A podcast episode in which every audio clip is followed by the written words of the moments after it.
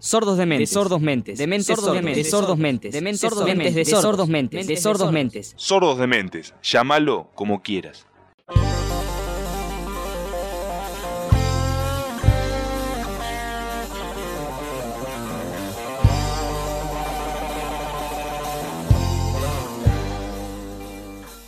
Nos encontramos con otro viernes de Sordos de Mentes. Cada vez más cerca del fin de este año y, por suerte, las ofertas culturales se amplían a paso sostenido. En este episodio volvemos a soltar el ancla en nuestra ciudad de La Plata para hablar con Agustín Bassano, programador y organizador del ciclo de cine Caminante, que ya hace casi una década forma parte del entramado cultural platense. Prendemos el proyector y dejamos que el propio Bassano nos cuente de qué se trata esta iniciativa. Bueno, surge de una combinación de caradurez, ganas y casualidades fortuitas. Lo primero que tengo que decir es que yo soy un cinéfilo, pero no tengo una formación académica en el cine. Yo soy electricista.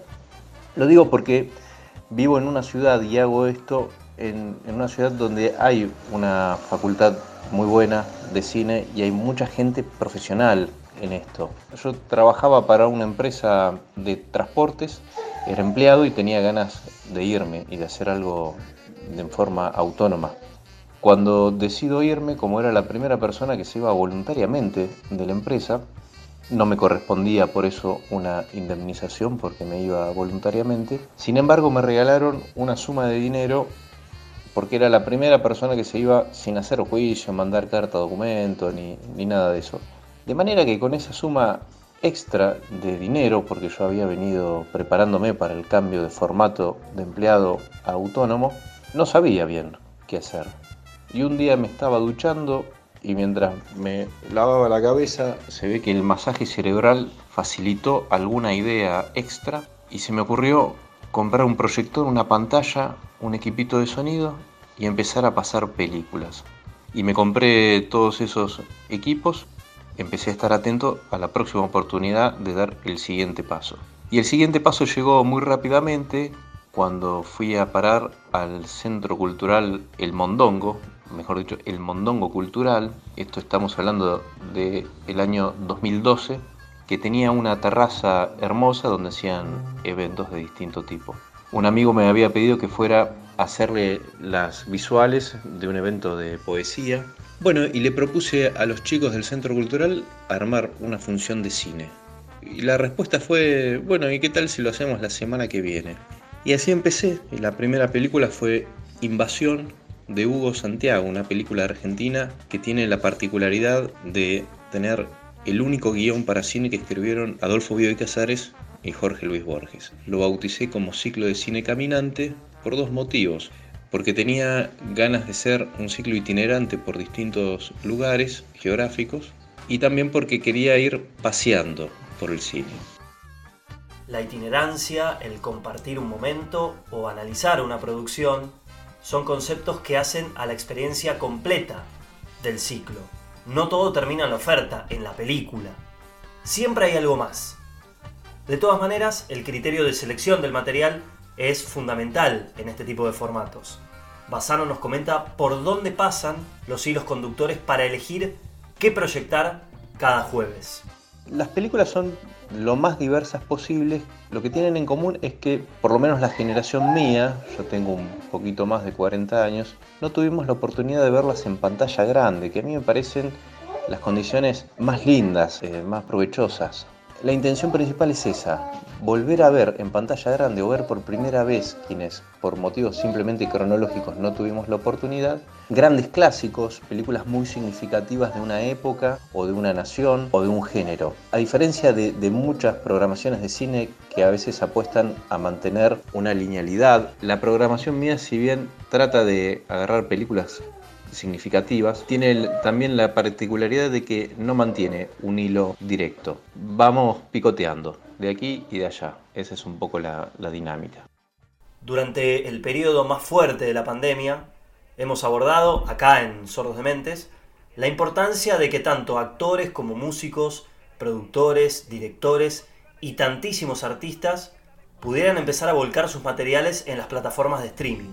Ya superado lo peor, o eso pensamos, es hora de volver a encontrarnos, y si bien el streaming nos permite gozar de la comodidad de nuestras casas, el cine necesita de ese ritual, de lo colectivo.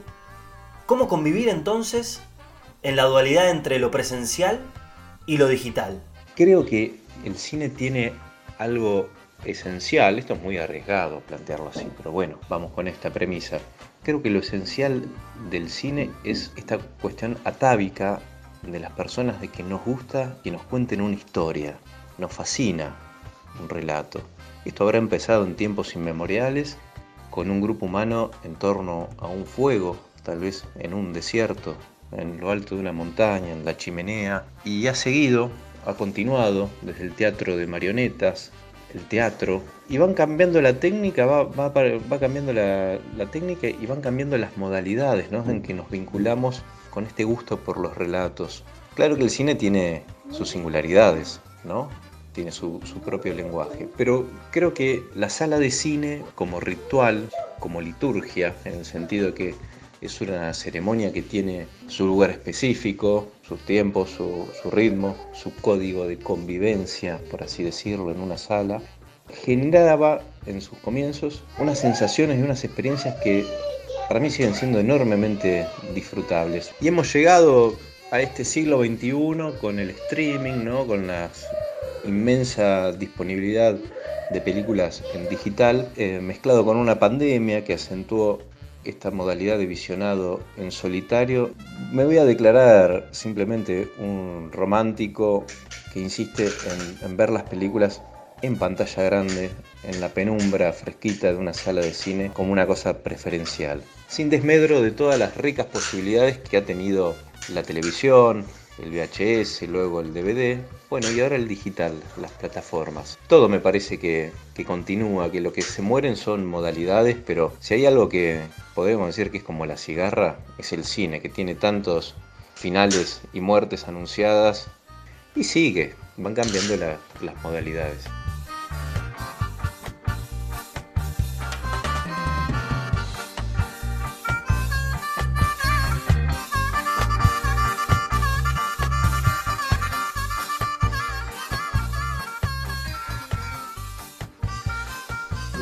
Casi dos años que hemos vivido, que parecen salidos de alguna distopía cinematográfica, a lo Mad Max, por ejemplo, todos y todas hemos modificado hábitos, costumbres, obligaciones.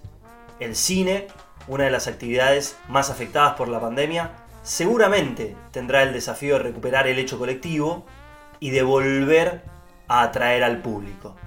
Creo que la pospandemia presenta un escenario de profunda alteración de todas las dinámicas sociales, no solamente las del entretenimiento en las cuales podríamos anotar el cine. Y también el cine ha convocado históricamente en especial a los jóvenes, porque a medida que nos ponemos más grandes y salimos de la franja de la juventud, vamos asistiendo menos a las salas de cine por, diversos motivos.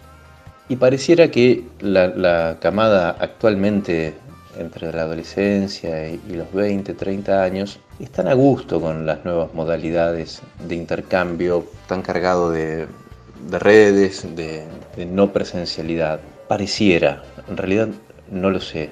También los celulares se han convertido en un vehículo social con una dinámica que me resulta bastante ajena. Yo soy muy analógico en un mundo que va siendo preeminentemente digital.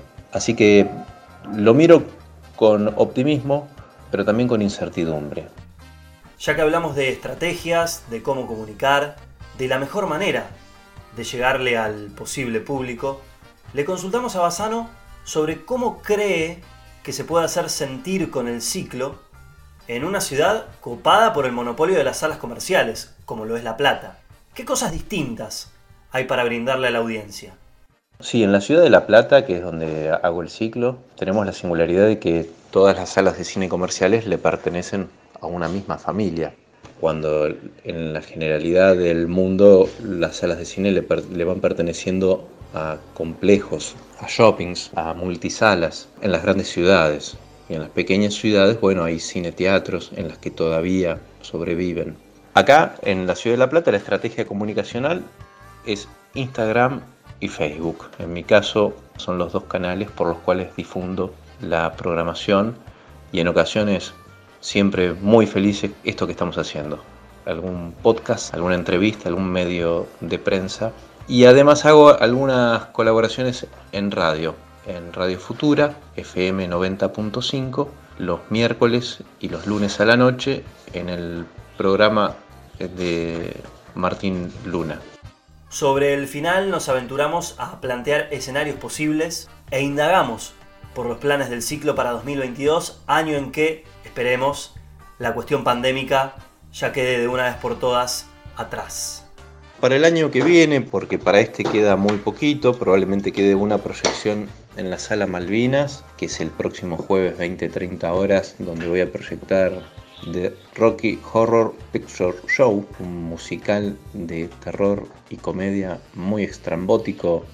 Va a haber una proyección más en el patio del Malvinas en diciembre. Y para el año que viene quisiera recorrer géneros clásicos, de los cuales ya es muy raro que se hagan películas de géneros puros. Por ahí ver oh, un pequeño ciclo de, de western, de películas de vaqueros que fueron muy populares, tal vez musicales, cine negro, terror clásico y ciencia ficción. Ver películas que fueron filmadas entre los años 30, 40, 50, 60 o 70 y de las cuales muchos elementos siguen apareciendo en las producciones contemporáneas.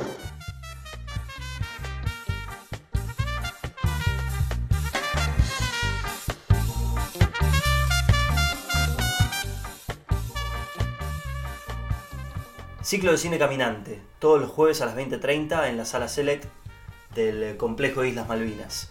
Oportunidad que se renueva todas las semanas para disfrutar con lo mejor del cine y encontrarnos con el otro, hoy más que nunca.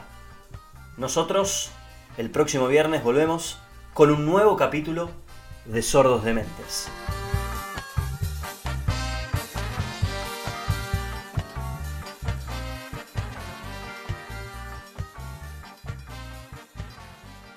Sordos de Mente, un programa de loco, de loco, de loco, de loco, de loco, de loco, de.